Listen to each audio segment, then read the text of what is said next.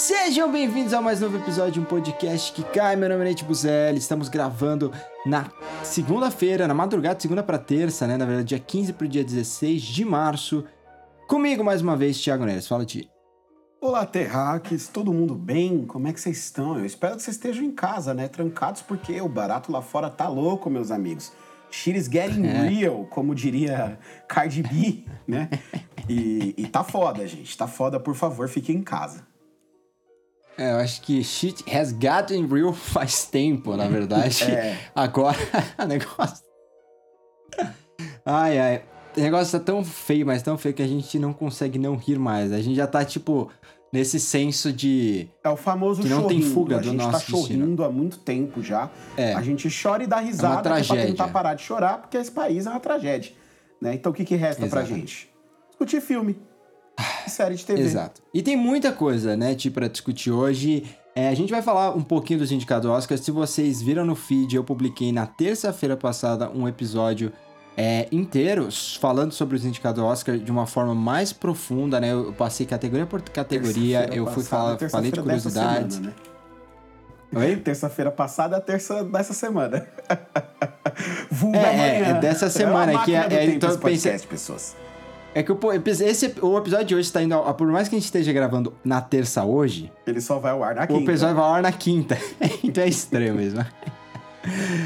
Mas, caramba, meu, tem tanta coisa legal para discutir, porque assim. É, tem muita coisa assim que é, é, histórico, né? Então, por exemplo, pela primeira vez na história a gente tem duas mulheres disputando o Oscar melhor direção, Emerald Fennell e a Closal. Pela primeira vez na história a gente tem dois asiáticos disputando o Oscar de melhor direção. É, é, a terceira vez só na história, se não me engano, que um diretor é, de origem asiática concorre é, ao Oscar de direção. A primeira vez foi lá na década de 60 e 65, se não me engano, por Woman uh, in the Dunes, um filme japonês. Então, ah não, desculpa, não foi, não é, não é a segunda vez. O Kurosawa acho que concorreu umas três, quatro vezes, mas a, a primeira vez, se eu não me engano, com diretor asiático que concorreu foi em 65 por um Homem de Deus. Né? E o Kurosawa foi indicado acho que mais duas vezes depois. Né? Então, mas é legal esse ano porque ao mesmo tempo, na mesma categoria, a gente tem dois asiáticos e tem duas mulheres também. E tem o Winterberg, que foi uma surpresa. Ti, para a gente conseguir discutir algumas coisas, eu pensei uma forma diferente da gente abordar é, esse, esse comentário mais por cima sobre os indicados ao Oscar. Se eu te der cinco mudanças para você fazer na lista de indicados entre as 23 categorias, quais seriam essas cinco mudanças? Aí, tipo, você pode tirar alguém, adicionar alguém, você pode substituir gente, tirar, tipo, tirar pontinhos e de um lugar pro outro, sabe? Tipo, jogar a Maria Bakalova, por exemplo, pra atriz principal, tirar alguém. Enfim, você pode fazer cinco mudanças. Você só não pode, eu acho que a gente tem que. Você não pode inventar uma coisa muito louca aí. Pegar um filme assim que a gente sabe que não tinha chance alguma. Por exemplo, eu acho que seria meio injusto a gente pegar qualquer filme que a gente gostou e colocar aí, porque eles meio que não participaram muito da temporada de premiações. Então, dentro de tudo que a gente viu da temporada de premiações, do, dos que tinham chances, digamos, quais seriam as cinco mudanças que você faria, começando com o número um? Putz, cara, é, eu vou fazer aqui um, um esforço consciente para não ficar só tirando tudo do set de Chicago da frente, né? Tudo que set de Chicago foi indicado, varrer todas as indicações dele ali e, e sei lá, é, tá, vamos lá, vamos com calma.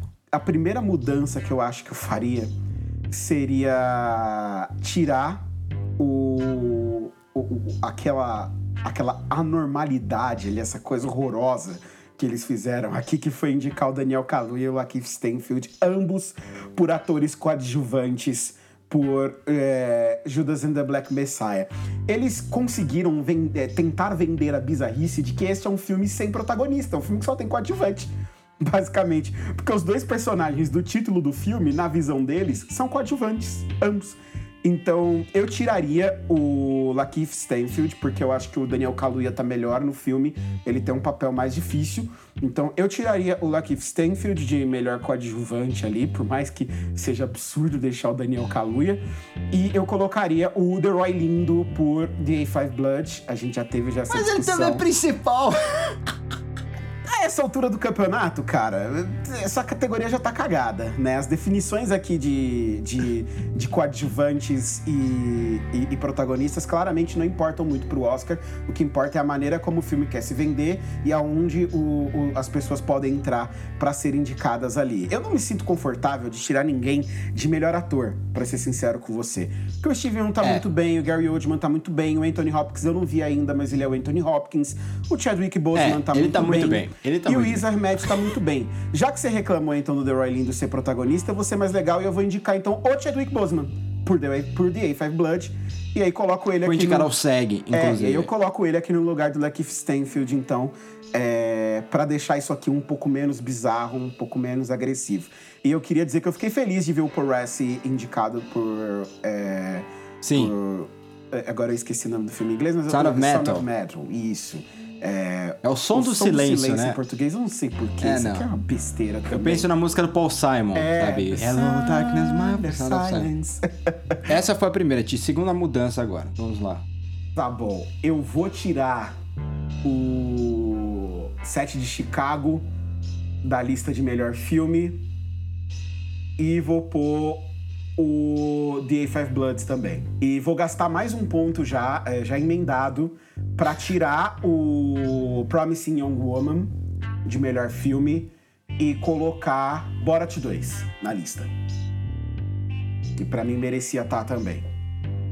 É, o louco é que as oito categorias, é, tipo, são. A gente sabe que funciona o seguinte, do, da seguinte forma: você tem uma nota de corte. É, como eu posso dizer? Então, é, se você. É, é estranho falar nota de corte porque são votos, né? Mas, mas enfim, você tem um número de votos para passar desse. essa linha de corte, assim. E aí, para chegar até 10 indicados. A gente sabe que a academia vai mudar isso a partir, eu acho que 2023, 2022, não lembro. Vai voltar a ser 10 fixos, né? Então ela vai e volta. Mas por enquanto ainda é de 5 a 10. Então a gente sabe que filmes que nem Marines Black Bottom e, e One Night in Miami, que eram filmes que a gente esperava que estivesse na lista, por mais que a gente não gostasse tanto, é, não passaram né, nessa linha de corte e acabaram ficando fora. Mas eu realmente queria muito Borá. Eu acho que é aquele caso que corria por fora, né? A gente sabe uhum. que se tivesse, tipo, lá 12 indicados, aí provavelmente entraria, mas é difícil, né? Quando você, você tá falando um filme assim que. A gente sabe que tem muitos membros da academia que ainda é muito conservador, por mais que a academia é, é do cinema e tem aquela coisa mais assim, liberal, progressista e tal, ainda existe muita gente lá dentro que é conservador e o Borá é um filme completamente desfrutado que vai bater em cima desses conservadorismo. E eu tenho certeza que tem gente que não entendeu o Borá até agora. Hum, tá, vamos lá então para uma que para mim também é óbvio e não, não faz o menor, o menor sentido que isso não esteja acontecendo. Eu tiro novamente o set de Chicago de, é, de melhor montagem e eu vou colocar Mank, porque o, o filme é profundamente dependente da, da, da montagem para funcionar. A montagem é uma das melhores coisas do filme e ele tá fora da lista. E o set Chicago tá dentro. E eu não sei o que dizer. Que as pessoas que, que, Chicago vai ganhar, eu acho. Porque é eu tô torcendo pra Nom... eu tô torcendo pra Nomadland ganhar nessa categoria, porque eu acho que é um filme que é, ele nasce na pós-produção. Né? Ele, o roteiro, ele é um filme que tem muita improvisação, que depende muito do que vai acontecer, né? Então, o grande, meio que para mim, um, o prêmio de roteiro desse, de um filme desse é, é o de edição, mas eu acho que vai dar o set de Chicago. É muito parecido com o tipo de montagem que a academia premia, mano. É tipo, lembra o Argo? É muito parecido com a montagem de Argo. E Argo ganhou, inclusive, de A Hora Mais Escura naquele ano, sabe? Umas coisas meio loucas, assim. Mas, assim, pelo visto, se você pudesse... Te... tá que nem o David Early, o crítico do IndieWire, que publicou uma... Fez um tweet muito é, é engraçado assim, ó. Pra ser sincero, esse ano é, existem.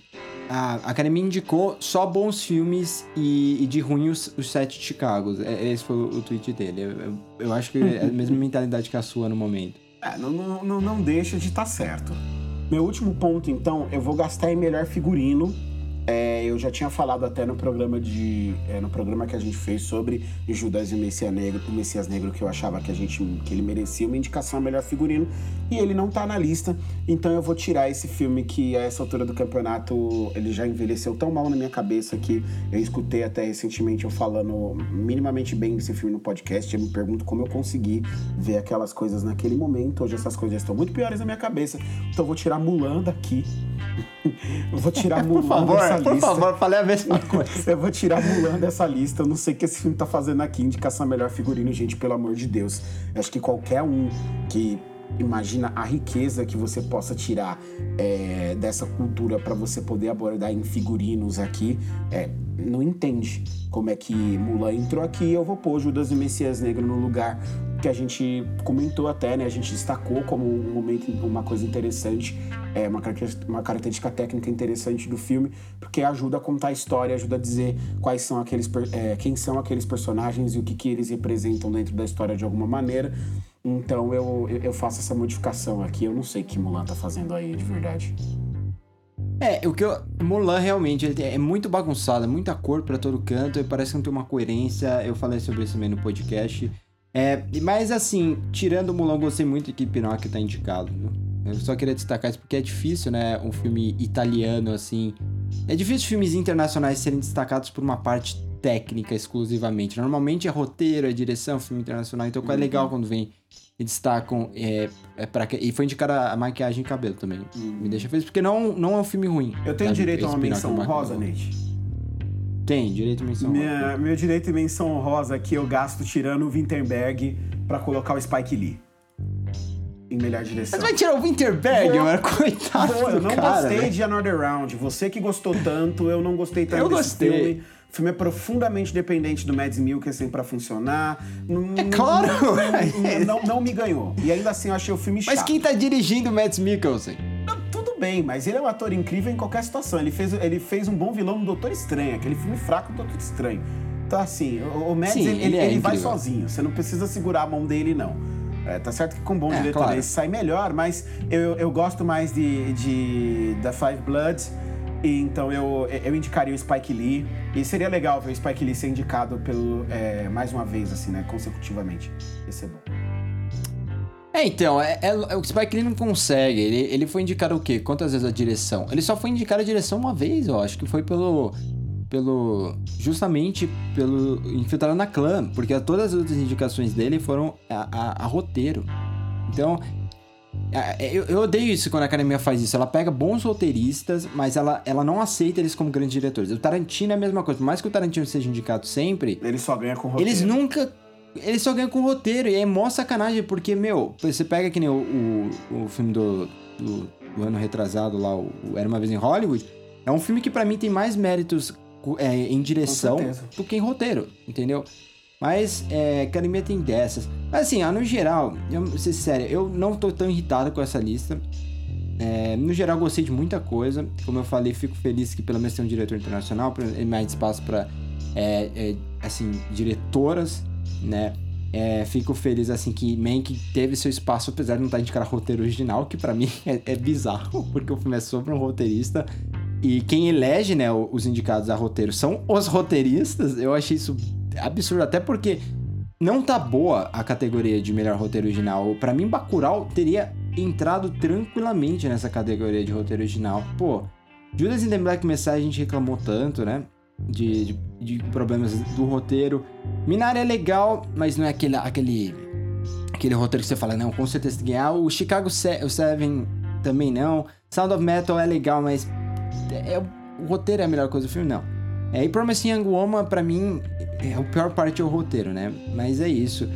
É, se você quiser ouvir muito mais né, sobre essa discussão do Oscar, volte lá no feed, tem o episódio de emergencial que sai na terça-feira, falando praticamente todas as, as categorias. Ti, hoje a gente tem um episódio tão longo que nos fez pular, né, nosso, nosso querido streaming da semana. Até porque senão seria uma overdose de streaming, né, podemos dizer. É, a gente já vai falar demais de streaming hoje. E para começar a nossa pauta principal, que é a guerra dos streamings, eu queria juntar com essa pauta do Oscar, né? Que é Netflix quase bateu o recorde da United Artists. Em 1940, a United Artists teve 45 indicações ao Oscar, Thiago. Netflix teve 40 esse ano. Provavelmente por causa de um ano de pandemia, sim. Né? Eu acho que ano que vem, com cinemas abertos, provavelmente esse número vai cair. Então a gente começa essa longa discussão com uma questão que eu acho que a gente já pode dizer que é uma realidade, isso não é mais uma previsão do futuro. O cinema perdendo meio que essa batalha com a TV.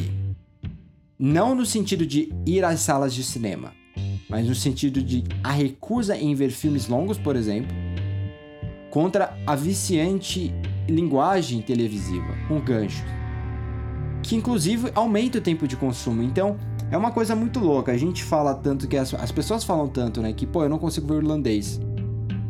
Porque o irlandês tem 3 horas e meia, mas elas passam 6 horas seguidas assistindo uma série, fazendo esse binge watching maluco. Então, para começar esse contexto todo, até por causa do, do Oscar, vamos começar daí. Como você vê isso? Como você vê essa transição? Porque as pessoas elas se aproximam tanto dessa linguagem de ganchos televisiva e estão cada vez se desinteressando mais por narrativas que às vezes não são nem tão longas, são narrativas, por exemplo, de duas horas. A pessoa não consegue passar nem 40 minutos do começo do filme assim sentados assistindo. É, cara, eu, eu acho que tem diversos pontos aí e eu quero começar pelo, pela questão do, é, dessa guerra do cinema contra a TV. É, eu acho que essa guerra, ela literalmente só acontece na cabeça das pessoas. A gente já viveu diversos momentos ao longo da história onde toda vez que surgiu uma nova tecnologia, a gente apostava que a anterior ia desaparecer. Né? Então, quando surgiu a TV, falaram que o rádio ia sumir. Estamos em 2020, o rádio ainda está aí. O rádio está se reinventando, o rádio está encontrando novos ouvintes, o rádio está tá se transformando em podcast e vice-versa. Então, o rádio não foi a lugar algum. Aí depois do cinema, quando surge a TV, a gente fala, não, a TV ela vai matar o cinema, porque agora as pessoas podem ver um filme na casa delas. E bem, o cinema tá aí, né? Essa guerra entre o cinema e a TV, ela, ela tá lá, de, ela tá aí na cabeça das pessoas desde que a televisão surgiu, e a televisão nunca acabou com o cinema. Ela nunca chegou perto de acabar com o cinema, mais importante ainda, né? A gente tinha um professor na faculdade, inclusive, que costumava lembrar a gente bastante de que o, a disputa da TV sempre foi com o rádio e nunca com o cinema. Que a TV ela tinha muito menos a ver com cinema e muito mais a ver com rádio. É, e eu, eu acho que isso é, era um, é, é uma verdade ainda bastante palpável. E quando a gente passa a observar a maneira como as coisas estão hoje em dia, né, pensando o streaming, ah, e o streaming vai matar a televisão. Não vai. Não vai. Ele não está perto de matar a televisão, ele não tem esse ímpeto, muito pelo contrário. O streaming tem se mostrado bastante capaz de se mesclar à televisão né? E a, e a conseguir fazer com que as coisas andem de mãos dadas, por assim dizer. Os dois sobrevivendo cada um à sua maneira, porque eles têm públicos diferentes às vezes, e eles têm maneiras de consumo muito diferentes um do outro. Então, quando a gente olha para uhum. essa briga de TV e cinema, é, eu confesso que para mim ela faz pouco sentido. Eu acho que a gente tem uma situação onde é uma situação de exceção, né, como você falou, aonde a pandemia ela determina muita coisa e ela faz com que a gente tenha que dar uma preferência gigantesca a assistir as coisas no conforto das nossas casas, porque, bem, só aqui no Brasil, nesse momento que nós estamos gravando, duas mil pessoas estão morrendo por dia por causa da pandemia do coronavírus. Então, é, isso sem sombra de dúvida move as coisas no sentido da Netflix, faz com que a Netflix tenha 40 indicações, porque um monte de filme que originalmente nem seriam, né, nem seriam cogitados serem lançados na Netflix acabaram sendo lançados. Um monte de filme que era para ser lançado e que poderia estar disputando espaço aqui na premiação, no fim das contas, não foram lançados, foram adiados para serem lançados só no ano que vem. West Side Story, dentre tantos outros que a gente pode citar aqui, né? West Side Story. É, tem tanta coisa. Tem, se você olhar a categoria, por exemplo, desses filmes que ocupam é, costumam ser os grandes blockbusters, né, que ocupam com larga, com, com larga vantagem espaço na categoria de melhores efeitos especiais. Tem uns filmes super B ali que ninguém assistiu, que estão na lista é, e que foram indicados a efeitos especiais, porque os grandes filmes que geralmente varrem essa categoria simplesmente não estrearam. Né? Então isso deixa espaço realmente no, no mercado ali na premiação, como a gente já tinha previsto até, né, e falado anteriormente é, para que justamente esses filmes que foram lançados na Netflix ou na Amazon ou qualquer coisa do tipo ocupem um pouco mais de espaço nessas premiações. Isso me parece é, natural para o momento que a gente vive, mas eu confesso que eu ainda não acredito que isso seja uma tendência de mercado. que daqui para frente a Netflix vai passar a dominar e tudo mais. Até porque... mas, mas então, eu não acho que é uma tendência. Tipo, quando a gente. Eu, eu, eu, digo assim, a questão do. Quando eu quero dizer que o cinema ele tá perdendo essa batalha, é no sentido de consumo em casa. Eu tô pensando, tipo. É, Mas em consumo eu não tô em querendo... casa, eu acho que o cinema nunca teve chance. Essa é a grande verdade. Porque pra, o, o Mas... é, que a gente cansa de falar, né? E você, inclusive, fala bastante, fala até melhor do que eu, você pode até explicar pra galera aí, sobre é, a experiência cinematográfica. Né? A experiência de ir ao cinema, ela conta muito, ela é muito diferente de você ligar a sua TV na sua casa e pôr um filme para você assistir.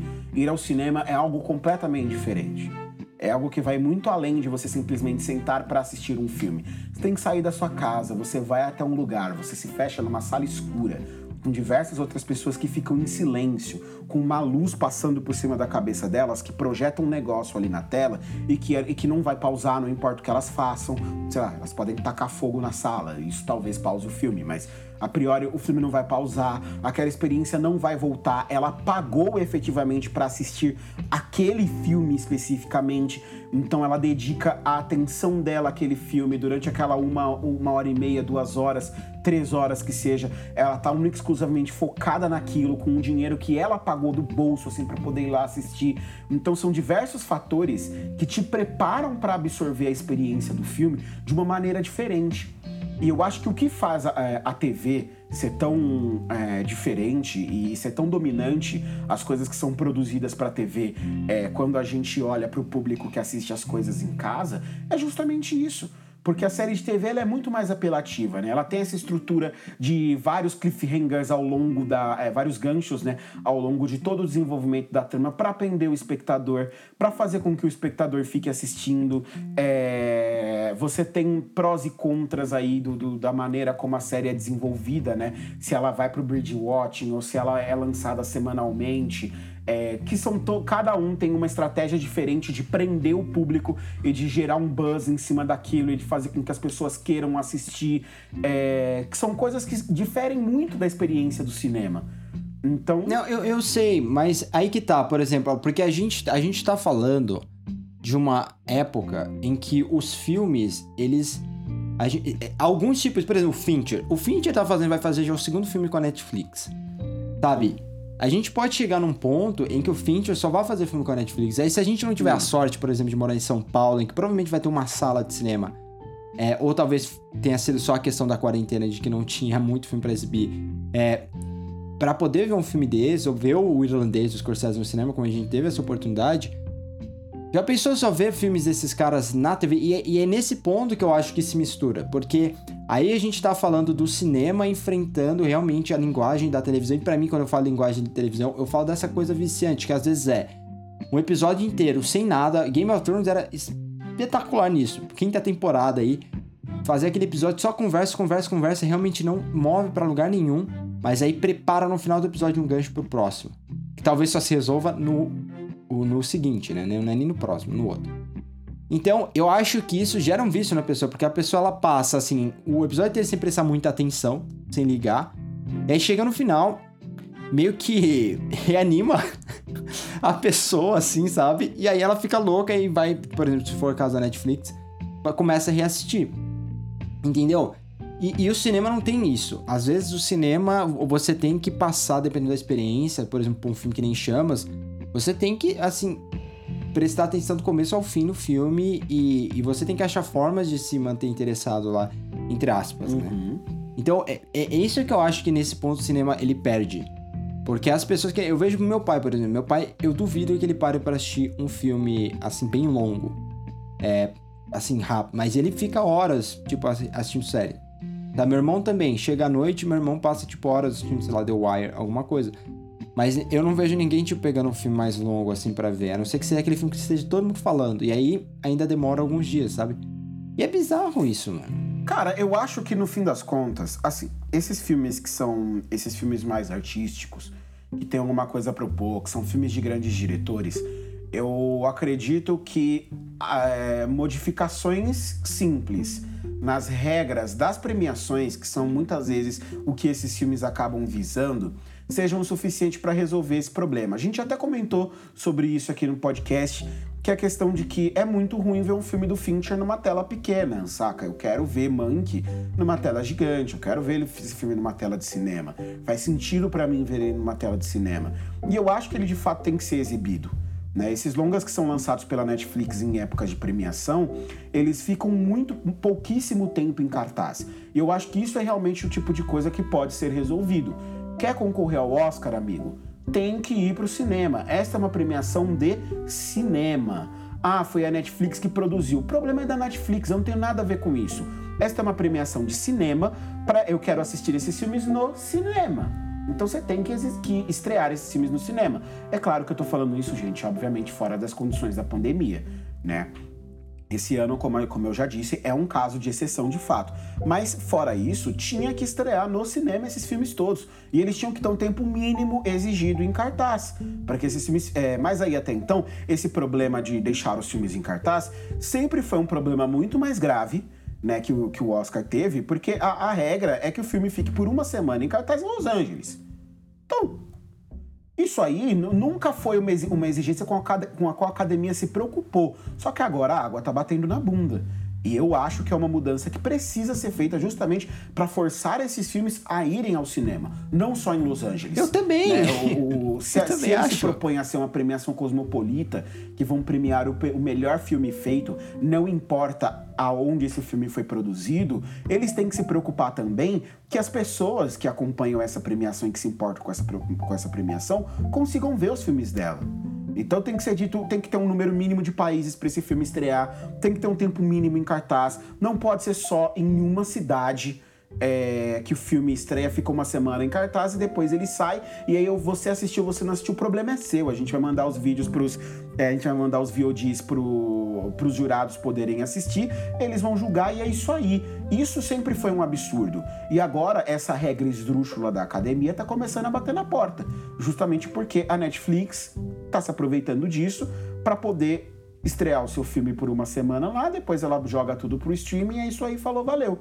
E isso é extremamente maléfico para a indústria. Mas isso, isso especificamente não é uma questão é, do, do, do como a TV consegue manter a atenção das pessoas ou não. Isso para mim é uma questão à parte.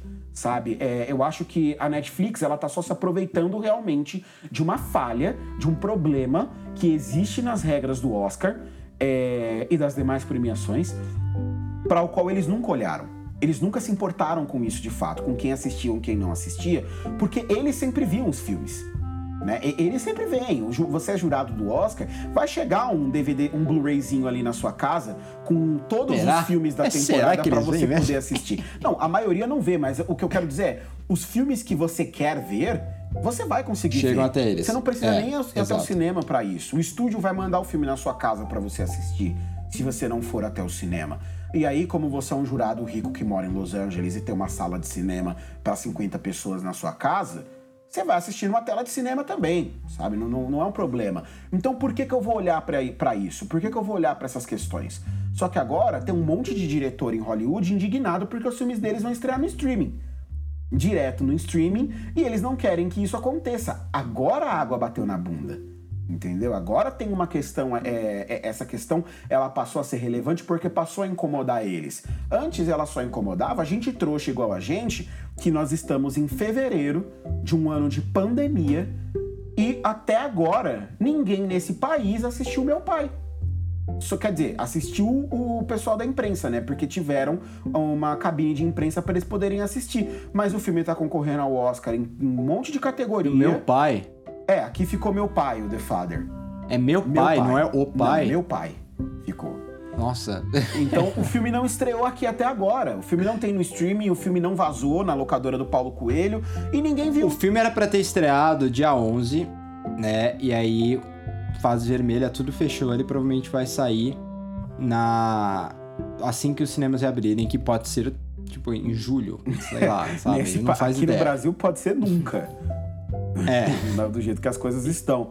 Mas você entende que assim, tipo, o, o, o, problema, no fim das contas, é que é uma falha que a Netflix está explorando, a Netflix, a Amazon e todos os outros serviços de streaming que quiserem é, propor alguma coisa aí pro Oscar vão explorar, porque a academia não olhou para isso, cara.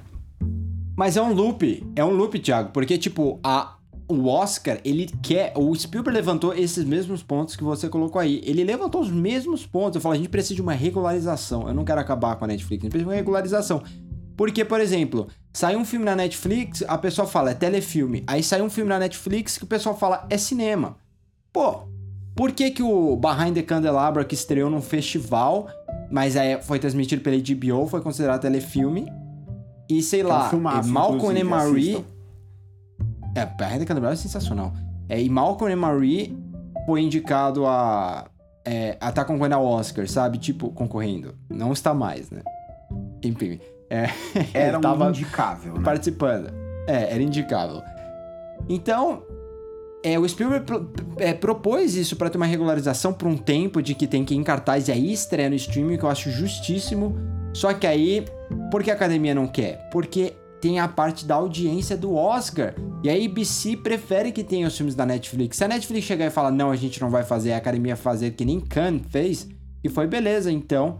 Se você não começar a exibir seus filmes em cinema, a gente não vai mais selecionar vocês. E aí? Aí, a academia, aí o Netflix, digamos que o Netflix não aceite.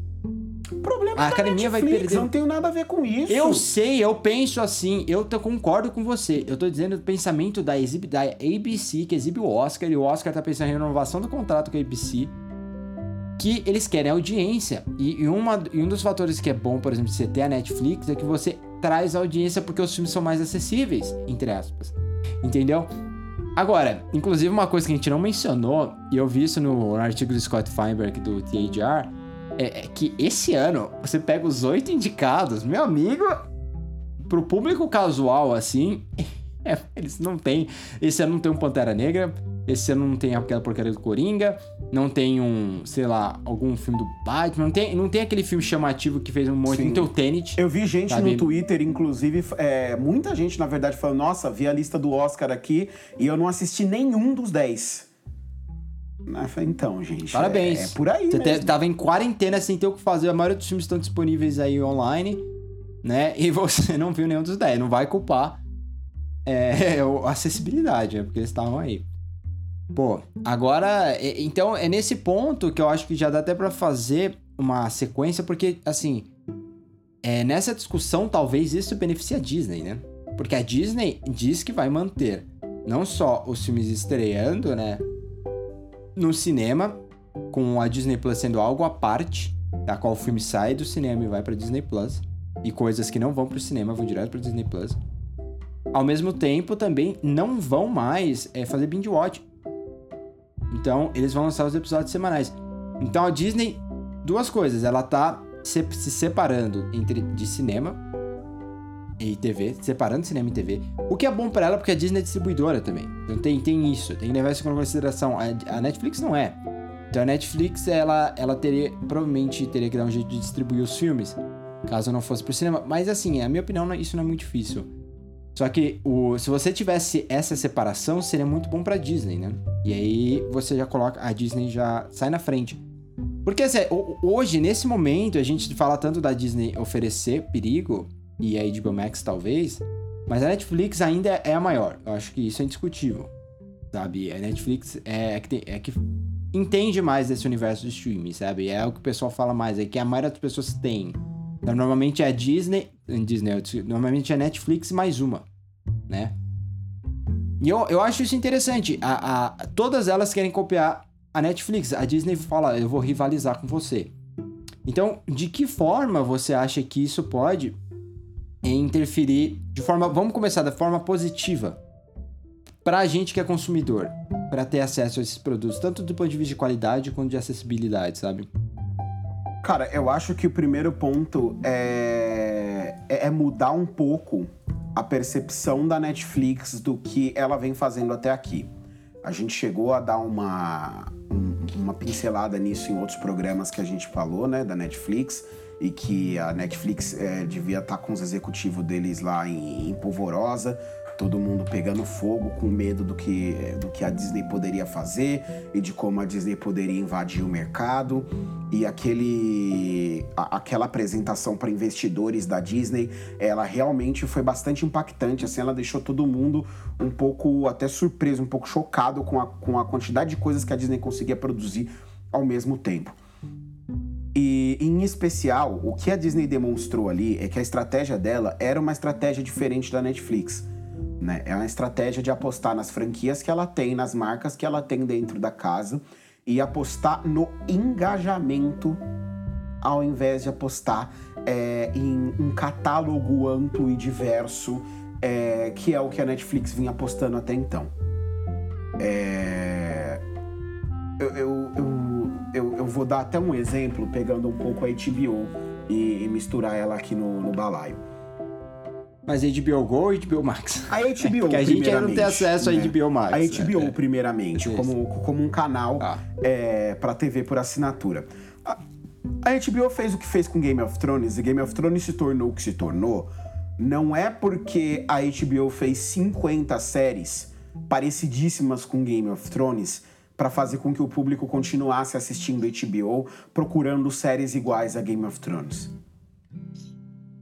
É, Game of Thrones virou o que virou porque tinha fãs muito engajados que ficavam toda semana ali no Twitter comentando o que estava acontecendo. Né, e que se importavam muito com aquela série, se importavam muito com os personagens. A série ela criou um fandom que fez com que, é, é, com que o, com que a série ganhasse a relevância que ganhou e se tornasse o maior evento que a TV teve é, nos últimos anos, né, em relação a, a peças de entretenimento audiovisual como foi Game of Thrones. Então, o engajamento foi a aposta da HBO. Né? E da mesma maneira que a Disney acabou apostando nisso agora, pegando as franquias que ela já sabe que são queridas do público, pegando personagens que ela sabe que já são queridos do público, trazendo eles para dentro da plataforma e contando que o público dela, apaixonado por essas franquias como ele é, ele ia, ele ia fazer com que o serviço de streaming deles crescesse. Isso tem funcionado até aqui. Apesar de. Mas sabe o que é louco? Calma aí, rapidinho. Hum. É que. Isso eu devia até ter mencionado antes, mas.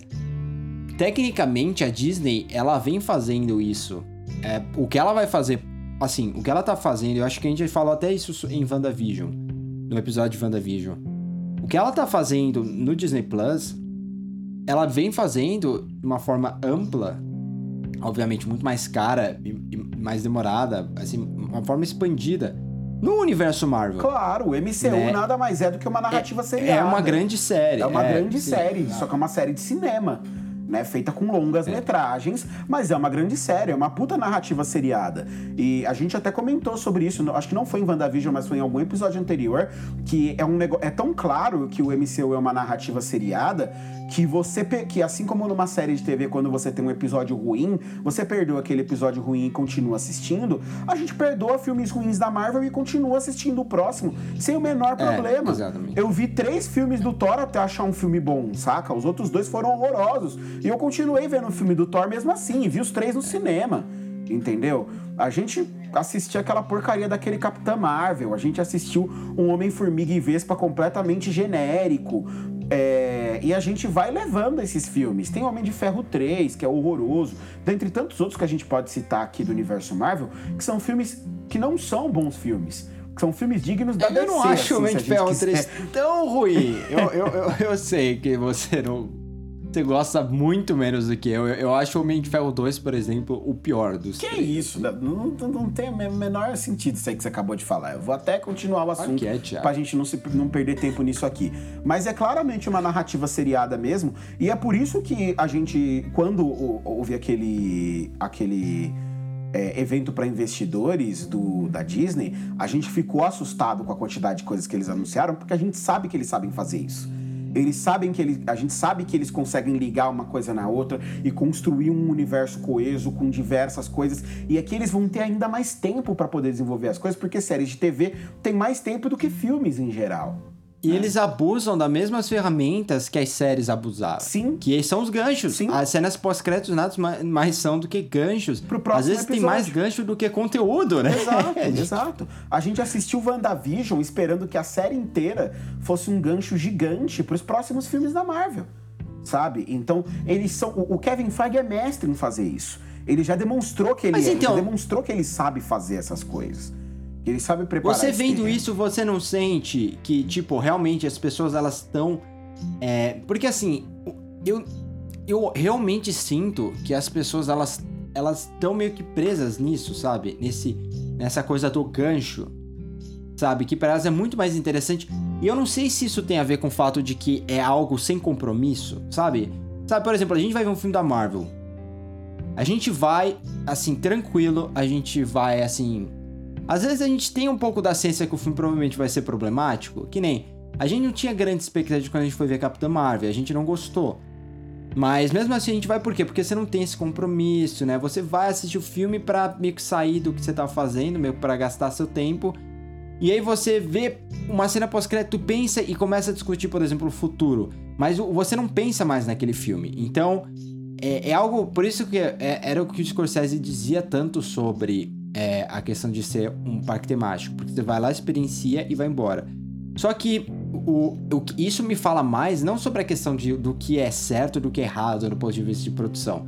Mas isso me fala mais sobre as pessoas realmente elas estarem presas um pouco nisso, né? E, e, e é isso que me preocupa um pouco, porque se a gente falar que. é, Eu sei, você acha que o cinema, o cinema do jeito que tem, assim, não vai morrer, mas se a gente dizer que o, o, o cinema de super-herói, por exemplo, o cinema blockbuster vai suportar as salas de cinema no futuro, e que esses cinemas mais alternativos, até por causa de custo de produção, eles vão acabar indo para os streamings, você não acha que é, a gente vai chegar a um ponto em que as pessoas não assistem mais esses filmes por causa de- realmente desse vício no, no- nesse tipo de narrativa, sabe? Não, Entendeu não, não, não acho. dizer? Eu acho que as pessoas sempre foram fanáticas por cliffhangers, assim, e... é, primeiro, na verdade, a gente passou muito tempo é, até mal, mal acostumados, aí sempre que surge um, um diretor que sabe fazer isso bem, ele faz muito barulho com plot twist, por exemplo. O filme que tem um grande Ah. twist no final. Né? E aí, quando surge um diretor assim, esse diretor faz um barulho da porra. Assim, é, o, o Shyamalan foi esse cara assim por muito tempo, até ele começar a fazer os filmes ruins dele. Ele, ele foi esse cara que tinha essa peixe assim de ser um diretor que todo filme dele é surpreendente. Todo filme dele tem um final gigantesco, assim, avassalador. E as pessoas vão até o cinema procurando por isso. Né? E agora a Exatamente, gente tem essa é. coisa de que as pessoas procuram esses ganchos com outras aventuras porque elas gostam de narrativas seriadas. Narrativas seriadas são apelativas para as pessoas e elas sempre foram. Né? E o cinema, ele já se afundou nesse buraco há muito tempo, quando começou essa loucura de fazer sequência para absolutamente tudo. Né? Então você tem. E, e a Disney é a grande responsável por isso, né? Você tem cinco filmes da Cinderela, você tem 200 filmes do, do sei lá, da, da Bela e a Fera, porque tem sequência de A Bela e a Fera, vai entender o porquê. Né? E, e, enfim, você desenvolve aí. Mas tem, é pra TV, tem Thiago. três, re- tem três filmes do Rei Leão. E, mas assim, Mas dois são pra TV. Pra uma criança, pouco importa isso. É um novo filme do Rei É, Leão. é, é- Entendeu? Pro público-alvo, não interessa se o filme é feito pra TV. Quando o Thiago é diz para uma criança, ele tá falando pra ele, tá? Só pra deixar isso Não, bem pra claro. mim, claro, eu fui uma criança em 90. Eu, eu nasci em 94. Rei Leão foi lançado no mesmo ano. Né? Então eu, É. eu, eu, eu fui criado à base de Rei Leão, eu assisti os três com muita alegria, assim. E pra mim não fazia a menor diferença mesmo se ele para onde que o filme foi lançado. Inclusive, o Claro. 2 é uma bosta, tem boas músicas, e o 3 é um bom filme. Tá? O, O 3 é divertido, eu bem também acho divertido, o 3 Rei Leão divertido, 3. é. Mas o. Que é o do Timão e Pumba, Sim, né? que é, é a história do um, só que pela, pela visão do Timão e do Pumba, que é maravilhoso. É Você descobre que quando, quando os animais começam a ajoelhar pro Simba é porque o Pumba soltou um peido que fez os Deus elefantes do que estavam ao lado dele desmaiar e o outro cutucar os É os engraçado, estão imagina- se ajoelhando, ajoelha aí. Aí todo mundo faz a reverência. Isso é um retcon muito absurdo. É que ninguém se importa, mas uma- se fosse uma coisa de quadrinho, já pensou, tipo, descobrir assim, que alguma Não, mas coisa é que foi assim, fundamental Timão e na Pumba história. É, é uma, é- é- é- o Rei Leão 3, ele é um filme de comédia, né? Ele é uma comédia do É, começo claro, até o é. final. É a mesma coisa que, que você pode esperar, porque vai acontecer. O Deadpool vai fazer re- retcon na Marvel inteira quando estrear o, o Deadpool 3. Ele vai passar por, assim, por todos os filmes possíveis do, do, do universo Marvel. Vai ser uma, uma acha que o loucura. Kevin Feige vai, Vai, permitir? vai porque ele tem que permitir. O Deadpool é isso. O Deadpool é pra ser galhofa. O Deadpool é um filme de comédia mais 18, cara. Ele é para ser essa galhofa inteira. Falando de tudo isso para dizer que essas narrativas seriadas, ela, elas sempre foram apelativas para as pessoas. E antes disso no cinema estava muito claro com as sequências todas, né? São três Toy Story, são três Leão, aí tem não sei quantos filmes de super-heróis agora construindo um multiverso e essas coisas sendo avançadas tal. Então, nos últimos anos, sempre ficou claro, pelo menos para mim teve sempre muito claro, que o cinema estava bebendo da TV, com as narrativas seriadas tomando a indústria, e a, e a TV estava bebendo do cinema complexificando, né, aumentando o valor de produção, trazendo diretores do cinema para dirigir coisas para TV. É, esse intercâmbio ele se tornou muito intenso nos últimos anos. Então me parece natural que essas coisas que essas coisas estejam acontecendo, mas assim, assim como teve essa febre dos filmes de plot twist, como o Hitchcock já foi um cara inclusive que fazia as pessoas irem assistir o filme esperando que alguma coisa surpreendente fosse acontecer no final dos filmes dele e tal. Eu acho que isso são todos momentos e, e, e coisas que vão acontecendo é, com, a, a, com o público e com a indústria que eles têm momentos que às vezes passam, às vezes não, às vezes se transformam em padrões de mercado, mas não necessariamente eles destroem ou eles prejudicam e acabam com um aspecto específico do mercado justamente porque é um mercado, né? E essa estrutura toda hollywoodiana, ela é uma estrutura mercadológica, portanto, uma estrutura bastante capitalista, que tem na sua essência justamente se adaptar às coisas que vão acontecendo. Então eu não vejo, eu sinceramente não vejo possibilidade do streaming acabar com as produções independentes indo ao cinema. Eu acho que produções independentes vão se encontrar casa muito mais fácil no streaming, como já encontram, né? A Netflix produz muita coisa, é, é ela permite que muita coisa seja produzida para ela, justamente porque ela praticamente não tem critério para o que ela vai produzir.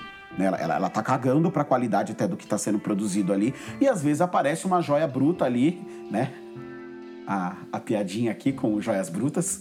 Sabe que. Você sabe que esse filme não é da Netflix. Não, né? mas tá lá, né? Tá aqui no Brasil. É, mas então, é, é, é isso pra, pra maior parte das coisas também. Então, às vezes, aparece alguma coisa ali que, que chama a atenção da gente e que faz com que você queira, é, com que você continue pagando a sua Netflix e continue assistindo. Mas eu não vejo as coisas se apagando, não, Nate. Eu acho que elas vão se adaptar uma a outra.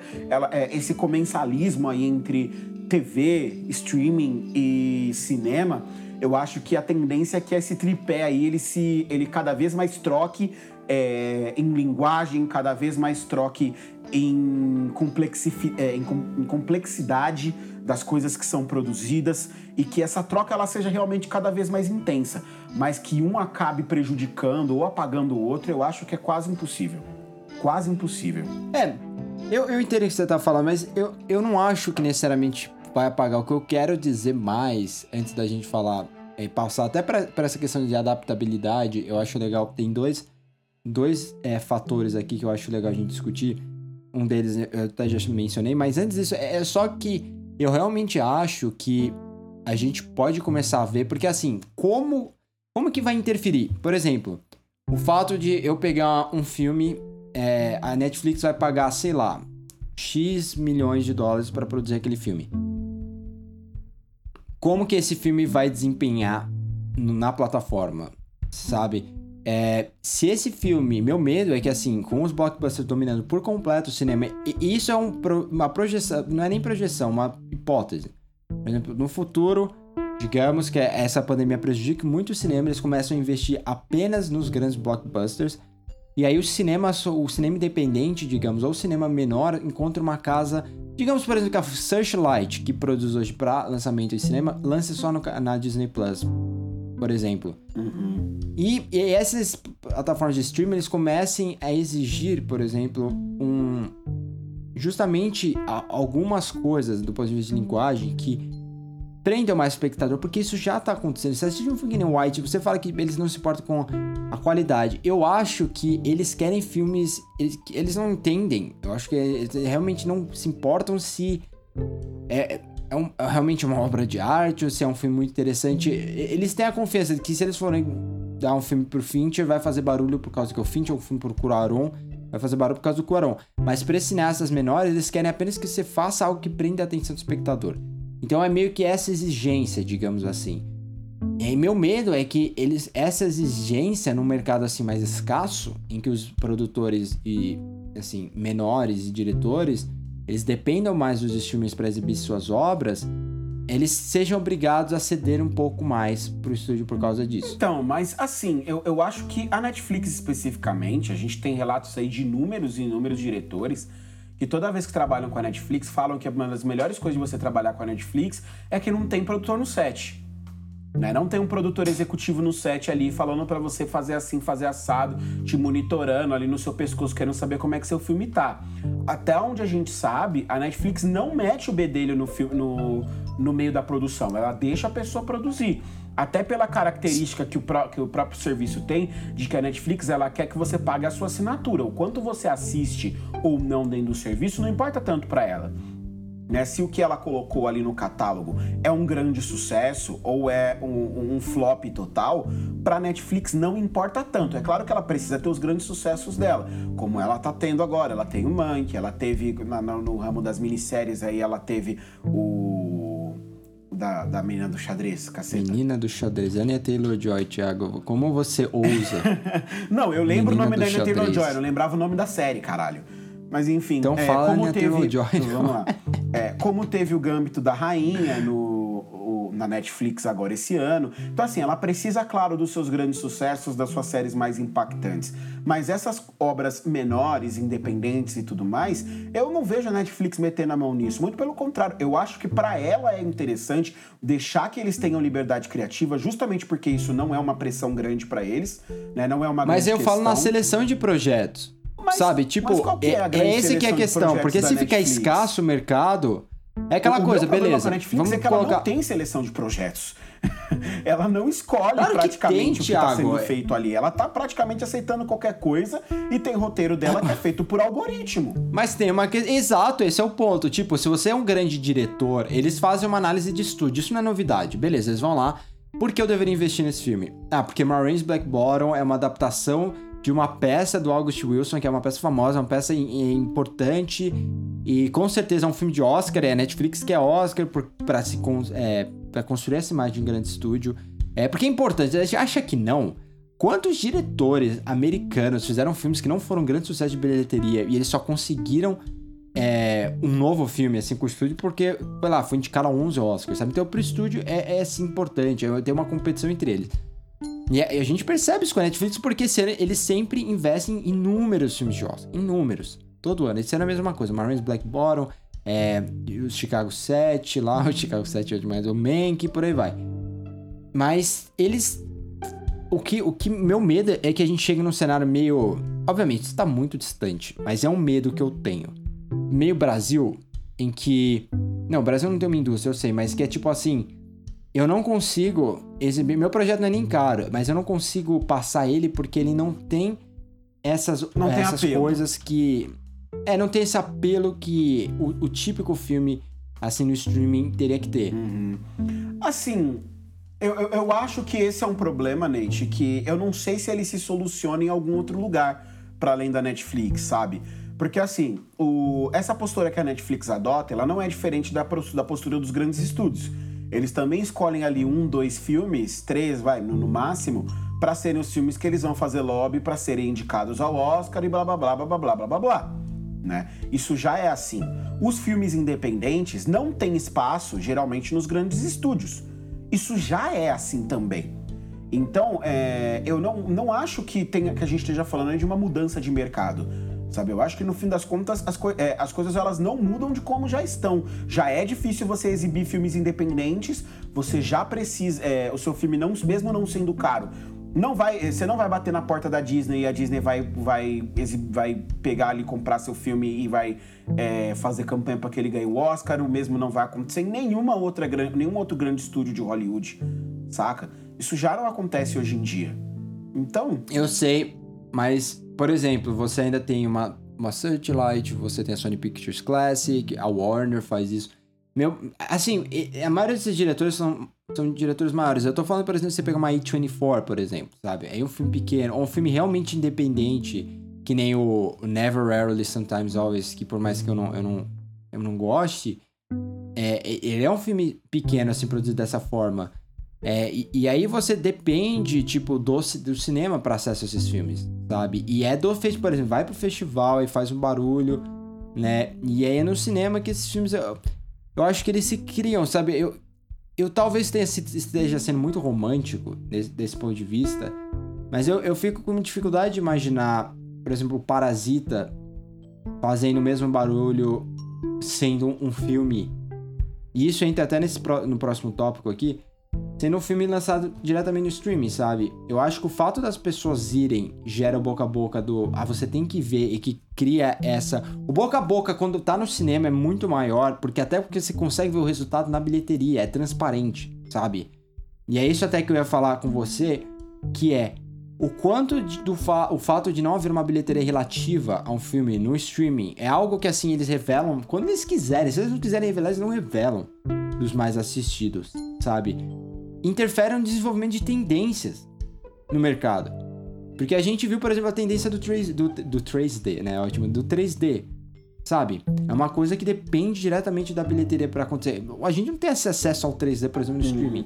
É que assim, Nate, eu, eu acredito que, assim, essa é uma percepção mais nossa de, de público, né? Porque no fim das contas, a Netflix ela tem esses números ela sabe e ela consegue traduzir essa mesma lógica, ela só não revela para o consumidor, né, e para o público em geral, como que é, qual foi o desempenho. Mas ela tem esses números e eu te garanto que eles observam isso e é, justa, e é justamente isso que gera essas bizarrices todas que a gente acaba vendo por aí, né, aonde surge um o poço da vida, né, um filme feito completamente ali a toque de caixa para você é, que, que acaba atendendo um público específico, de uma maneira específica. Hoje, a gente já chegou aqui no, no final da temporada de premiações, ninguém nem lembrou desse filme.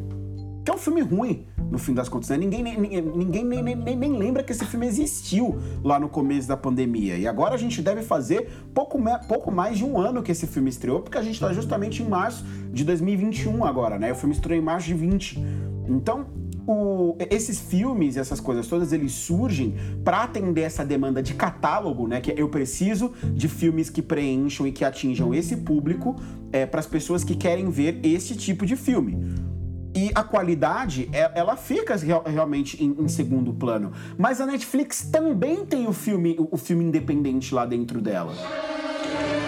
Como que você acha que a Netflix vai reagir a ao stream da Disney lançando semanalmente, você acha que vai ter alguma interferência? Você acha que eles vão perceber que vale mais a pena porque as pessoas conseguem começam a pensar mais sobre isso e discutir mais sobre? Não, não. Eu acho que a gente se engana muito quando a gente pensa, é, pelo menos a maneira como as pessoas têm falado agora, eu acho muito louco. Porque quando a Netflix disparou, né, e começou a ganhar aí, o, muito mercado, as pessoas começaram a falar: nossa, não, assistir tudo de uma vez é muito melhor. Eu adoro poder maratonar, eu adoro sentar e assistir uhum. seis horas consecutivas de uma série. Assistir tudo de uma vez só é muito melhor, porque você não tem que ficar esperando para você poder assistir e tal. Passaram-se alguns anos, vem o Disney Plus, começa a lançar semanalmente, e agora as mesmas pessoas estão, nossa, não, mas assistir semanalmente é muito melhor, porque aí você fica comentando, e aí você cria várias teorias, e que não sei o que, não sei o que, e que daqui a pouco as pessoas já, se você lança tudo de uma vez, passa duas semanas, as pessoas esquecem, blá blá blá blá blá. Só mentira, tão sem tamanho, e eu volto a falar da porcaria do Gambit da Rainha, porcaria. Tô brincando, tá, gente? Mas eu volto a falar do Gambit da Rainha. Gente, a gente ficou falando de o Gambit da Rainha por um mês, praticamente. Depois que o bagulho saiu. E saíram todos os episódios de uma vez, e é uma minissérie da Netflix, tá? Que não tem cliffhanger para uma próxima temporada nem nada do tipo. Era uma minissérie bem feita, que gerou um boca a boca para ser a série mais assistida do ano passado e ela ficou mais de um mês com todo mundo falando todo santo dia. Ah, WandaVision ficou pouco mais de um mês. Então, WandaVision ficou um mês e meio aí com todo mundo falando. Beleza, amigão, eu entendi. Mas assim, entre um mês. É, mas é porque os episódios é, são os semanais. Episódios são semanais, mas assim, entre um mês e um mês e meio não tem uma diferença tão grande assim. Principalmente, não tem uma diferença tão grande no bolso do, do, de, dos executivos que estão por trás desses serviços. Então, assim. A estratégia da Disney é muito tipo, eles literalmente olham pro catálogo deles como se fosse uma sala de cinema. Uhum. Porque eles lançam de sexta-feira, uhum. que é o dia de lançamento de cinema. E basicamente acabou WandaVision. Nos Estados Unidos, tá, gente? Aqui é passa... é quintas-feiras. É, aqui é as quintas-feiras, mas a- assim que acabou o WandaVision, vai ter o quê, tio? Uma semana? Duas semanas? de Uma folga? É, duas semanas, Uma semana, semana. passada Essa agora. semana que, que passou agora não teve nada. Na próxima Isso. já tem. E agora vai ter. Tem Falcão e Soldado Invernal. Exato, Falcão e Soldado. Então, isso por mais, vai, digamos, 10 sextas-feiras. Então, eles estão olhando isso como se fosse tipo uma sala. E É, tudo bem, eles não têm catálogo, eles precisam disso. Eles não têm catálogo e eles precisam Eles- manter. eles têm um precisam- catálogo, Não, não, eles têm neste toda a momento, Disney lá. o catálogo deles é que o catálogo deles não tem novidade. É claro que eles têm catálogo. Pô, eles É, são é, é, é, claro. Você quer entrar lá, você vai assistir todos os desenhos da sua infância, todas as séries do, do Disney Channel que você assistiu quando você era pequeno. Você vai assistir o que você quiser, só que só vai assistir conteúdo antigo. Conteúdo novo lançando toda semana, a Disney não tem. Ela não tá. É, provavelmente ela não tá lançando porque ela acha da hora só lançar os bagulhos assim. Ela tá lançando porque ela precisa. Que ela precisa reter assinante. E qual a melhor maneira de reter assinante do que fazer série da Marvel? Não tem. Se eu lançar uma série da Marvel aqui na minha sala, eu retenho assinante, amigo. Então, então é, essa é óbvio que essa é a melhor estratégia pra Disney nesse momento. Mas não tá escrito em lugar nenhum. Então você tá Disney dizendo, calma aí, você tá pedra. dizendo que a. Você tá dizendo que a Wanda começou a exibir WandaVision pra reter assinantes. Então essa é a real motivação Opa, dela eu não exibir. tenho a menor dúvida de que quando eles cogitaram, quando eles fizeram a reunião pra decidir como que eles iam lançar as séries da Marvel, eles falaram: olha, a gente não tem catálogo novo, a gente não tem condições de fazer igual a Netflix e estrear uma coisa Não, nova Thiago, todo você dia. não entende. A gente não tem como fazer isso. entendeu a piada. Ah, a piada tá foi tão ruim que o Thiago não entendeu. Agora eu entendi. Você é deplorável, Natanael. Você é deplorável. Eu tô aqui falando do bagulho sério. Porque ela fez exatamente isso! Ela fez exatamente E isso! depois ela cancelou a série no meio. Então é é pior ainda. Mas você interrompeu meu raciocínio pra falar isso. É, Enfim, é, é, com certeza isso. eles fizeram essa reunião e debateram lá e decidiram que era o melhor, justamente porque eles precisam reter assinante. E eles não estão lançando Falcão e Soldado Invernal com uma semana de intervalo entre WandaVision, é, de- depois de WandaVision, porque eles querem, eles acham legal. É pra manter o hype, é pra continuar entrando assinante, é para as pessoas continuarem querendo assinar o Disney Plus pra ter acesso àquele conteúdo exclusivo que tá sendo lançado lá semanalmente. Entendeu? Então não é só que eles acham que o formato é extremamente superior, porque no fim das contas, não é. Você assistir tudo de uma vez faz com que você, faz com que o burburinho cresça também e você vire para as pessoas e fala: "Cara, você precisa assistir tal série, você não tem noção do final. Essa série é muito boa, tem um faz isso, imediatismo faz maior, aquilo." né? É, É, e, fa- é. tipo, e você não precisa assistir essa série daqui a uma semana. Você não precisa assistir os episódios dessa série semanalmente. Você tem que assistir pra ontem, amigo, porque eu já assisti, eu preciso de alguém pra comentar. Eu preciso de alguém pra falar comigo sobre essa série que eu assisti, que eu achei ela maravilhosa e que vai ter uma próxima temporada e que eu preciso que alguém assista também poder comentar comigo porque isso aqui tá muito bom, entendeu? Então, os dois têm o seu apelo. As duas maneiras de lançamento, elas têm o seu apelo, elas têm o, a sua preferência. Eu, particularmente, prefiro assistir tudo de uma vez. De verdade, é uma preferência minha. Eu prefiro assistir uma temporada de uma vez só. Eu assisto no meu tempo, no meu ritmo, mas eu sou um, fã inveterado do On Demand. Posso assistir as coisas semanais? É claro que eu posso. Gente, eu, fui- eu- eu comecei a assistir séries de TV muito antes de existir o streaming. Minha primeira série de TV, no fim das contas, foi Lost. A primeira série que realmente me ganhou e que me fez sentar pra assistir séries de TV. Quem assistia Lost, na época que Lost estava saindo ainda, lembra muito bem como é que era a luta pra assistir Lost. Ou você esperava um, dois anos pra sair na Globo, que era onde passava, ou você assinava o AXN, na, o, o extinto AXN. E tinha um atraso. E tinha um que atraso. Eles foram também, corrigir que o atraso Depois que acabava depois. a temporada lá nos Estados Unidos, chegava aqui uns dois, três meses depois, tá? Esse negócio de passar simultâneo com os Estados Unidos, uma coisa que é ao vivo na TV, começou com Game of Thrones, tá? Isso não tinha aqui, tá? Lançamento mundial de uma série de TV em todo lugar, isso é um, um- um produto da HBO que começa com Game of Meu, eu Thrones. tomei. Eu tomei o maior spoiler da história de Dexter. Pra quem já viu Dexter, o final da quarta temporada é, é, uma das, é um dos momentos mais chocantes da história da TV. A quarta temporada de Dexter é incrível. Você não fala que eu tô na terceira. É, não, não vou falar. Eu, eu assistia pela FX. Né? Uhum. E aí eu entrei no Omelete, mano. E ah, tra novo tra- trailer da nova temporada de Dexter.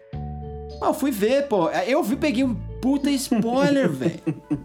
Eu, aí eu parei de ver. E aí, na época, a internet não era tão boa, então era difícil você ter acesso é, que a gente você tinha que baixar os às- bagulho em RMVB, levava quatro horas pra você baixar um arquivo de 300 megas, sabe? Era um negócio absurdo, super difícil de você conseguir assistir. Você tinha que ir na locadora, ou então você vai na locadora e aluga um box, e aí você tem, pasme, dois dias pra assistir a série inteira na sua casa e depois você tinha que devolver o DVD. Era uns negócios assim que a gente fazia pra conseguir acompanhar os bagulhos, sabe? Então eu sou super hardcore, assim, no sentido de tem que assistir semanal, eu assisto semanal. Quando eu tava no meu ensino médio, eu tinha uma lista de séries que eu tinha pra assistir, porque elas estreia, ela, o episódio novo saía em dias diferentes da semana. Então eu, eu tinha uma listinha com os episódios que eu queria assistir, com as séries que eu assistia, e eu sabia que, nas, que na quarta-feira Segunda e terça-feira geralmente não tinha nada de interessante, mas na quarta-feira tinha The Vampire Diaries, na quinta-feira tinha Supernatural. Quinta era o É, dia. Na quinta-feira tinha um monte de coisa. Puta E quinta-feira saía de tudo. Quinta-feira é o dia que sai anime também. Então tinha um monte de coisa pra assistir. Eu tinha a minha agendazinha ali do que eu tinha pra assistir. Num canal tá passando tal também. coisa, em outro canal sai tal coisa. Então, assim, eu, eu sou acostumado também com esse formato. Mas eu confesso que eu prefiro sentar e assistir tudo de uma vez. E eu tenho certeza que vocês vão encontrar pessoas dos dois tipos por aí.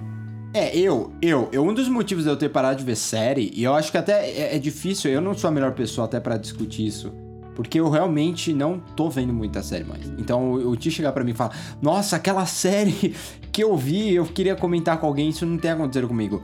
Eu prefiro as séries semanais porque eu consigo me organizar melhor. É, é, é mais fácil você achar tempo sabendo, por exemplo, que domingo à noite tem um Watchmen. Então eu sei que domingo à noite eu vou chegar, vou ver o Watchmen. E se eu perder o Watchmen, eu vou ver segunda de manhã. Eu não vou correr o risco de ter que ver tudo de uma vez, não dar tempo e pegar spoiler, blá blá blá. Eu, então, assim, por mais que WandaVision tenha sido frustrante pra mim, eu prefiro a ideia de você ter alguma coisa semanal. Assim como eu prefiro a HBO lançando coisas semanais. Eu adoro, mano, eu te, eu te juro, eu adorava meu domingo quando era, era Game of Thrones, VIP e Silicon Valley. Teve uma Era época essa que tinha The sequência. Night Off ainda. a minissérie. Então, teve a época que tinha The Night Of, quando era quando Game of Thrones entrava na pausa, Uhum. né? E aí tinha, tinha The Night Of substituindo, teve a época que tinha Mad Men de domingo. É, e eu, eu assisti, então. é, Eu prefiro ser semanal, mas, mas vamos ver como, como vai funcionar isso com a Disney. É, o ideal é que fosse de acordo com cada série, sabe? Por exemplo, eu acho que uma série que nem a Casa de Papel, que é uma série que a gente falou no episódio passado, ela funcionaria bem se você assistisse, se você lançasse um episódio semanalmente. Talvez, sabe? talvez. E assim, a Netflix também não se fecha a esse formato, né? A Netflix entende que são duas possibilidades que trazem os mesmos apelos. Snowpiercer, por Aqui no exemplo, Brasil, que eu a gente falei vê- pra vocês que eu indiquei aí a segunda temporada, sai um episódio por semana, toda terça-feira. Mas porque não é delas. É, tem isso. Isso é interessante, porque a gente tem acesso a essas séries que, por exemplo, no, elas são distribuídas aqui pela Netflix, que nem Better Call Saul. Que é uma das séries que eu ainda assisto justamente por isso, porque é um episódio Mas por semana e eu Netflix me distribui pro pra mundo assistir. inteiro, né? Não é... Não, é da AMC Não, então Estados sim, Unidos. mas aí pro resto do mundo inteiro ela é distribuída pela Netflix. Você quer assistir, você vai ver É, mas Netflix. é- é o que eu a digo mesma coisa é- o Star é Trek do, Estados do Unidos- Brian Fuller, o Star Trek Discovery, é, que, vai, que vai também, sai semanal, sai primeiro na, na ABC, depois vai direto pra Netflix e é distribuído pro mundo inteiro é, de- pela, Sim. pela Netflix. Mas é algo. É algo. Eu, tô- eu falo dos Estados Unidos porque é o maior mercado consumidor, Sim, né? sim. Então, tipo, os Estados Unidos meio que compensa pro mundo inteiro. É, é meio que o mundo inteiro e os Estados Unidos individualmente. Né? Mas beleza, vamos seguir um pouco aqui com envolver mais streams aí na batalha. Uma das questões agora mais objetivas, né, não são perguntas tão de projeção, que a gente pode analisar olhando para todas essas plataformas, é justamente da interface, do acesso que você tem aos filmes. E eu, eu pergunto isso para você é, com toda a sinceridade, dúvida que tem. Você acha, o quanto você acha que essas interfaces interferem de verdade no consumo que você pode ter de um produto dentro da plataforma? Porque, assim, já aconteceu comigo de eu tá procurando o que assistir de verdade. Eu não queria assistir um filme que eu baixei. Eu queria achar uma coisa mais prática, sabe? Ver um filme vai no streaming. E, e aí eu entro na Prime Video e, e eu quero procurar uma comédia, mas eu não tenho coragem de clicar em comédia, porque é uma zona. Sabe? E aí eu saio da plataforma. E obviamente, eu, eu sou um caso assim, meio sem paciência né, pra isso. Eu, eu realmente, sinceramente, quero ouvir o quanto você acha que isso vai começar a ser algo que as pessoas vão começar a considerar, porque agora você tem muitas possibilidades, sabe? Eu acho que vai pesar. Sendo bem sincero com você, eu acho que vai pesar. Até porque a gente não pode esquecer que quando a quantidade de streamings no mercado aumenta, né, as pessoas elas vão ter que escolher o que assinar. Você não, você dificilmente vai ter Netflix, Disney Plus, HBO Max, é, sei lá, o, o, Paramount Plus que chegou aqui agora, que eu acho que é um serviço de streaming super aleatório. O que, que a Paramount tem na cabeça para achar que ela tem franquias importantes o suficiente para fazer uma pessoa querer assinar o serviço dele. Mas é que nem a Fox Plus, né? A Fox Plus é de é ser comprada pela é Disney. É outra loucura também. Fox Premium, desculpa, é outra Fox loucura Premium. também. É. A Fox também tava viajando. É, o, o, o, não vai ser, esses serviços menores não serão grandes players nesse mercado. Tá? Eles não vão ser é, tão relevantes assim. Mas as pessoas vão escolher. Mesmo se você tem esses quatro grandes aí que a gente falou: Netflix, HBO Max, é... Me ajuda, Nathan. Netflix, HBO... HBO Max, Disney Plus, Prime, Prime Video, Video. Beleza, Hulu, vamos, vamos com esses quatro, vai. É, vamos com esses tá. quatro aí. Você dificilmente vai assinar os quatro. Você vai assinar dois, quando muito três desses. Alguém vai ficar de fora. E aí eu vou dizer para você o seguinte: nós, enquanto fãs de Game of Thrones, né, enquanto estávamos assistindo Game of Thrones, a gente sofreu horrores na mão daquele lixo que era o HBO Go. O HBO Go, mas ele era uma merda, assim, do começo até o final. Do login que dava problema e deslogava enquanto você estava assistindo, a você apertar a barra de espaço para pausar, e ao invés de pausar o que você está assistindo, ele tirar o que você está assistindo de tela cheia. Fora o fato de que toda vez que estreava um episódio novo de Game of Thrones a plataforma caía, é, a, o Glo Play agora, inclusive, que as pessoas assinam bastante porque tem um catálogo interessante, sofre muito com isso. O Play cai toda hora também porque não aguenta a quantidade de pessoas que estão acessando a plataforma. Então, assim, chegou um ponto para mim com o HBO Go em que eu tinha uma escolha muito, muito clara a fazer ou eu abro esta merda desse HBO Go e passo raiva assistindo, ou eu vou lá e eu tinha o HBO Go para assistir, tá, gente? Ou eu vou, eu gasto 5 minutos aqui com a minha internet rápida, eu baixo o episódio e assisto aqui. E eu tenho HBO Go, mas eu vou baixar porque é mais prático. Se eu tenho que escolher qual serviço eu vou acessar, é, qual serviço eu vou pagar, e a plataforma é uma merda, a plataforma não me dá funcionalidades o suficiente, ela não tem os recursos que são interessantes para mim para poder fazer eu é, para poder facilitar a minha vida, porque assim, no fim das contas, gente, achar a série você acha em qualquer lugar. Você vai lá, você baixa se você quiser baixar. O que você paga no fim das contas é para ter acesso mais fácil a esse conteúdo. E se o acesso pela plataforma é, correto, mais fácil. Porque assim, entre baixar, é, se eu tenho a opção de pagar 20 reais por mês para ter acesso ao catálogo inteiro da Netflix, para não ter que ficar baixando os filmes da Netflix para poder assistir ou assistir online pirata, 20 reais é um preço justo, eu prefiro pagar. Né? Essa é a lógica, no fim das contas, pelo qual o streaming funciona. A mesma coisa pro Spotify. Eu posso baixar música? É claro que eu posso. Mas se eu puder pagar também 10 reais no Spotify por mês para poder assistir, eu prefiro e poder ouvir minha música de boa ali só dando play, eu prefiro pagar 10 reais no Spotify todo mês, porque é mais prático para mim. No fim das contas, o que a plataforma em si vende não é só o conteúdo exclusivo que ela produz, ela vende também a praticidade. E se eu não encontro essa praticidade na plataforma, eu vou procurar em outro lugar. E é aí aonde eu acho que a Netflix nada de braçada. Porque o Disney Plus, ele é super simples, ele é absurdamente simples, né? Quase protocolar, por assim dizer.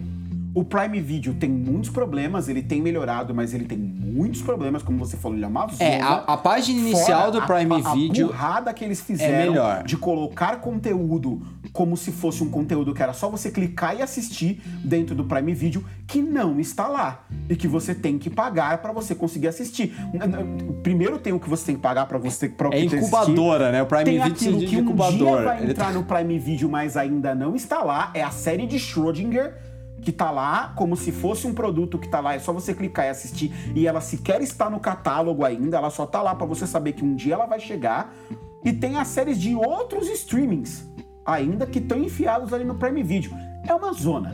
É uma zona completa. O Prime Video realmente tem esse problema. Ele tá melhorando aos poucos, mas ele tá anos luz ainda da Netflix. A Netflix ela, ela tem um monte de funcionalidades. O algoritmo dela funciona, que é uma beleza para te indicar as coisas, é, para te indicar coisas parecidas com o que você acabou de assistir. A Netflix tem um catálogo de documentários, meu amigo, que vai demorar pelo menos uns 5 anos para qualquer outro serviço de streaming chegar minimamente perto. Minimamente, assim.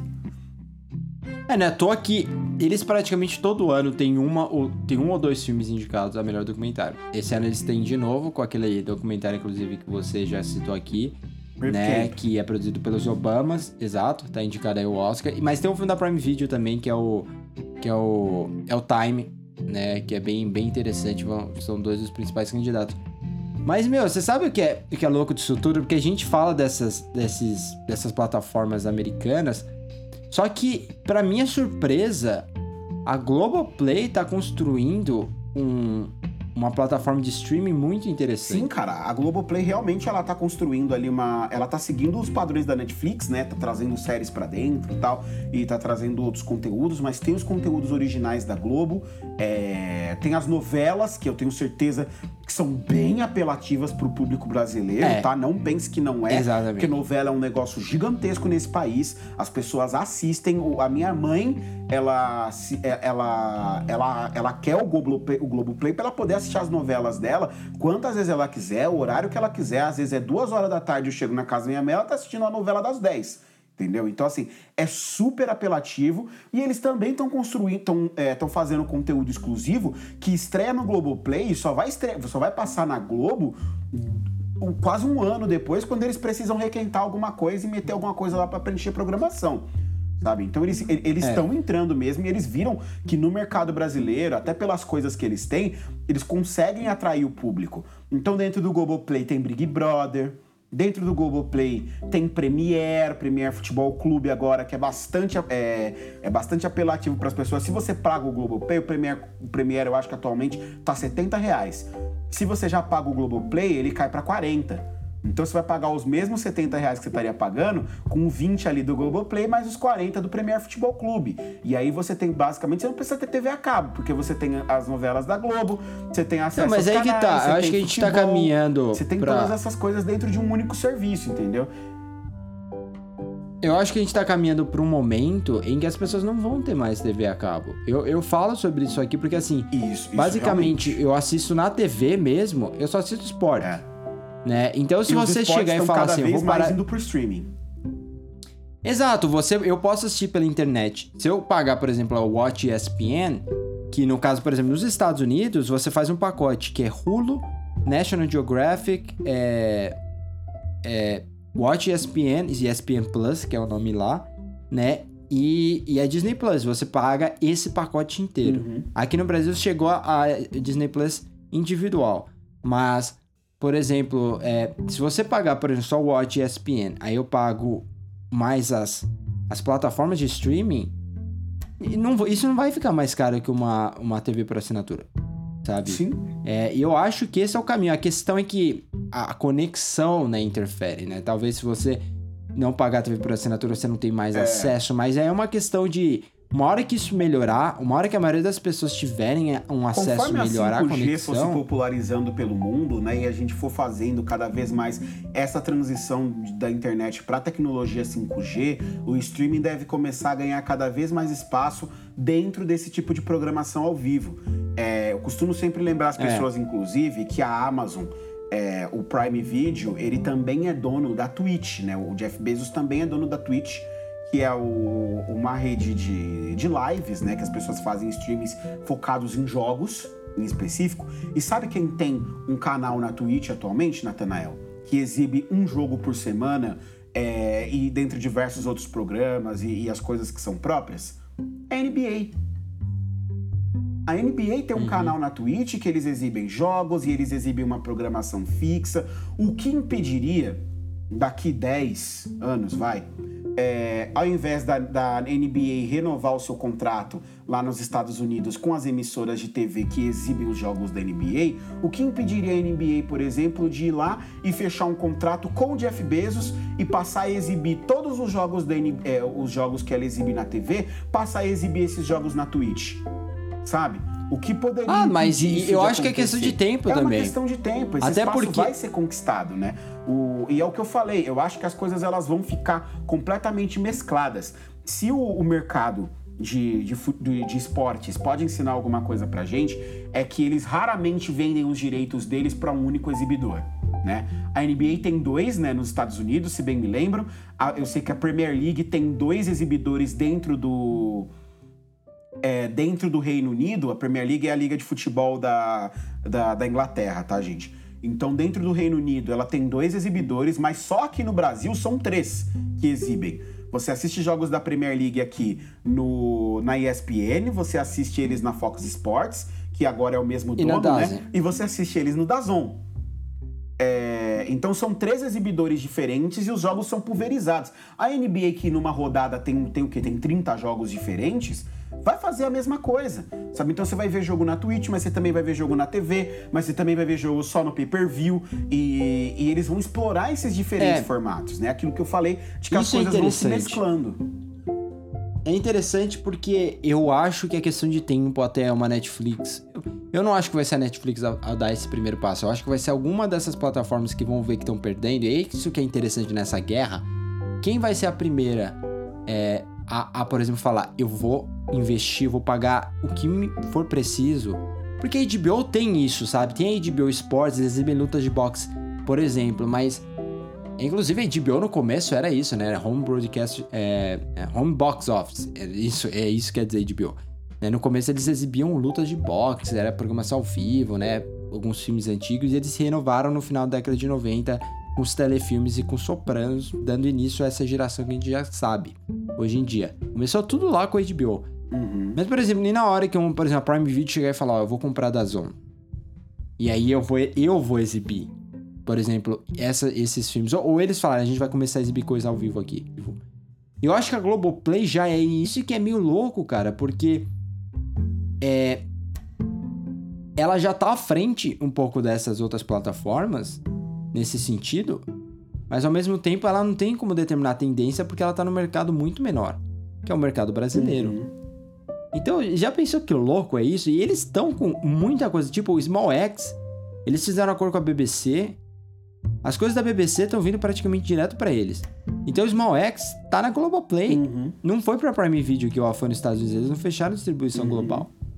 Sabe? E não é a única série da, da, da BBC aqui, como eu falei, né? Tem, tem várias, é, incluindo Killing Eve, por exemplo. É uma série que não, foi, não está muito boa no momento, mas fez muito sucesso. Sim. Sabe?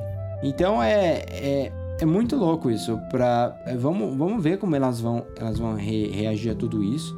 Eu, eu concordo plenamente com o que você falou. Acho que em breve a gente vai ter acesso a essas coisas ao vivo. E, e, e, e assim, no final do dia, eu quero ver a reação. Isso me interessa de verdade dos grandes cineastas, sabe? Eu quero muito ver, porque a gente já meio que sabe a opinião do Spielberg, a gente já viu como o Nolan e o Denis Villeneuve re reagiram à loucura da, da Warner de distribuir tudo esse ano nas salas de. nas salas de cinema, é ótimo, distribuir tudo na HBO Max. Sabe? E agora o Nolan já tá falando que não quer trabalhar mais com, com a Warner. Ele quer um outro estúdio para produzir isso. Então, realmente virou uma guerra, porque a HBO Max não tomaria essa decisão se a plataforma não tivesse sendo um fracasso completo. Sabe? E, é um, e eles mesmos disseram isso. A gente falou isso aqui quando a decisão foi tomada. A plataforma é um fracasso completo. Não tá rendendo o que deveria render lá. Começou a render agora com Mulher Maravilha. E vamos ver como vai ser o Snyder Cut. Semana por sinal, o Snyder Cut tá recebendo basicamente é, a, as mesmas críticas do Liga, de, Liga da Justiça é de 2000 e 2000 que 2017, Liga da Justiça. Eu sei né? lá. Tá literalmente com o mesmo Metascore, 55 Esse filme é um erro, gente. Neste momento. É. Vamos a ver. diferença é que eles resolveram errar duas vezes, mas continua sendo um erro. Exato. Então é interessante, eu quero ver como, como isso vai chegar aos outros. Porque a gente tá vendo. Vai ser assim agora, né? Por exemplo, a Netflix a gente sabe que é o número um. Então Disney chega, Disney começa a se aproximar e a gente já ouve o burburinho da HBO Max porque a Warner e a Disney são rivais de estúdios. Então, obviamente, elas vão ser rivais também daqui. Mas todas elas são rivais da Netflix quando se, quando se trata de streaming. Uhum. E aí a principal rival até então, a Prime Video, agora vai ter que rebater de alguma forma. Eu quero ver o que eles vão fazer, o que é que eles vão anunciar, sabe? Depois desses anúncios da, da HBO Max e da, da Disney.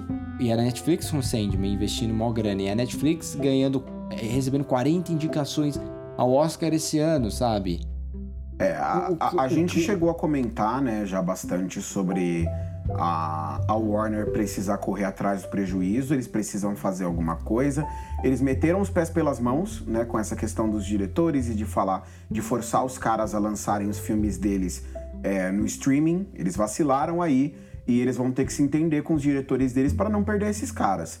Porque, principalmente o Nolan, né, que tem sido o, o, o grande nome trabalhando na Warner nos últimos anos, o cara que tem trazido dinheiro para eles direto.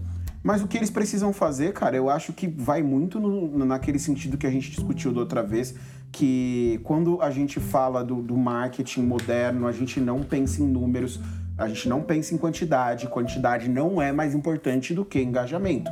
Você precisa de fãs engajados. É. E para você engajar fãs em obras audiovisuais, você geralmente recorre a franquias. Então, é, é que agora eles não têm mais isso, né? Na verdade, é, antes eles tinham o Senhor dos Anéis, Agora eles não têm mais. Senhor dos Anéis foi para Apple, né? Acho que é Apple TV que vai fazer uma série de Senhor dos Anéis agora. Será? É, acho que foi na Apple, não foi? Tem a série já em desenvolvimento aí que que tá rolando uma série de Senhor dos Anéis aí em desenvolvimento. Agora eu não lembro onde não, é. Não, é tá. ainda é com a Prime Video. É com a Prime Video? Nossa, é. achei que era pra Apple.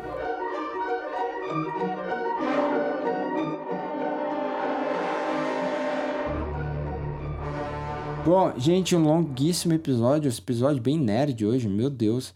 A gente discutiu de tudo, começando nas indicações da Netflix Pro Oscar, chegando até as perspectivas de mercado para essas, as dúvidas de mercado também para essas. A gente não entrou muito na questão de marketing, a gente não questão, entrou muito na questão assim, logi, é, de, de número mesmo, porque nós não somos é, esses tipos de pessoas, a gente não tá assim, estudando isso especificamente. A gente está literalmente reagindo ao que acontece é, na indústria lá nos Estados Unidos e também ao que acontece na, em, entre os espectadores, né? A gente tem acesso direto a isso, você também tem pela internet.